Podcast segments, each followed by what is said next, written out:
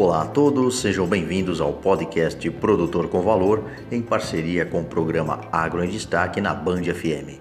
Sou o professor Omar Sabag, da Unesp de Ilha Solteira, e trago informações valiosas sobre o mundo agrícola e pecuário.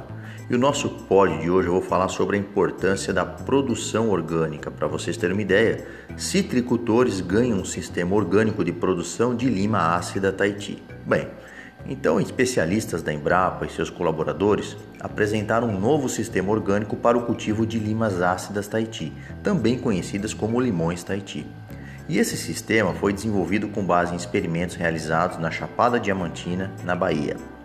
embora tenha sido projetado para esta região, a intenção é que ele possa servir como um modelo adaptável para outras áreas de produção no país, uma vez que adere aos princípios fundamentais da agricultura orgânica.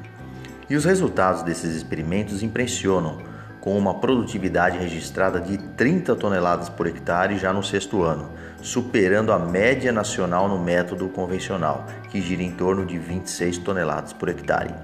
E é importante destacar que a utilização de irrigação desempenha um papel importante nesse processo, especialmente, evidentemente, nos experimentos já realizados.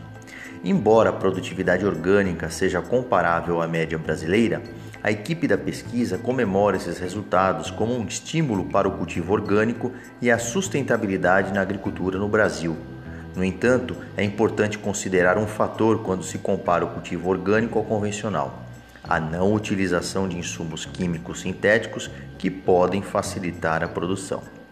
Então, segundo Eduardo Girardi, pesquisador da Embrapa, ele destaca que o objetivo principal deste projeto não é necessariamente alcançar produtividades muito maiores, mas obter um desempenho competitivo em relação ao cultivo convencional, seguindo um sistema orgânico que seja mais amigável ao meio ambiente e aos trabalhadores. Vale mencionar também que esse sistema é mais um fruto do projeto de desenvolvimento de sistemas orgânicos de produção para frutas tropicais, existente desde 2011. E até o presente momento, esse esforço conjunto já resultou em sistemas orgânicos de produção para outras frutíferas, tais como abacaxi, maracujá e a manga. Enfim, produzir bem e de forma sustentável. A ciência e a tecnologia sempre na busca por inovações. Não deixem de acompanhar nossos episódios e também nos seguir no canal Produtor com Valor no Instagram. Muito obrigado, um agro abraço, Omar Sabag, da Faculdade de Engenharia de Ilha Solteira.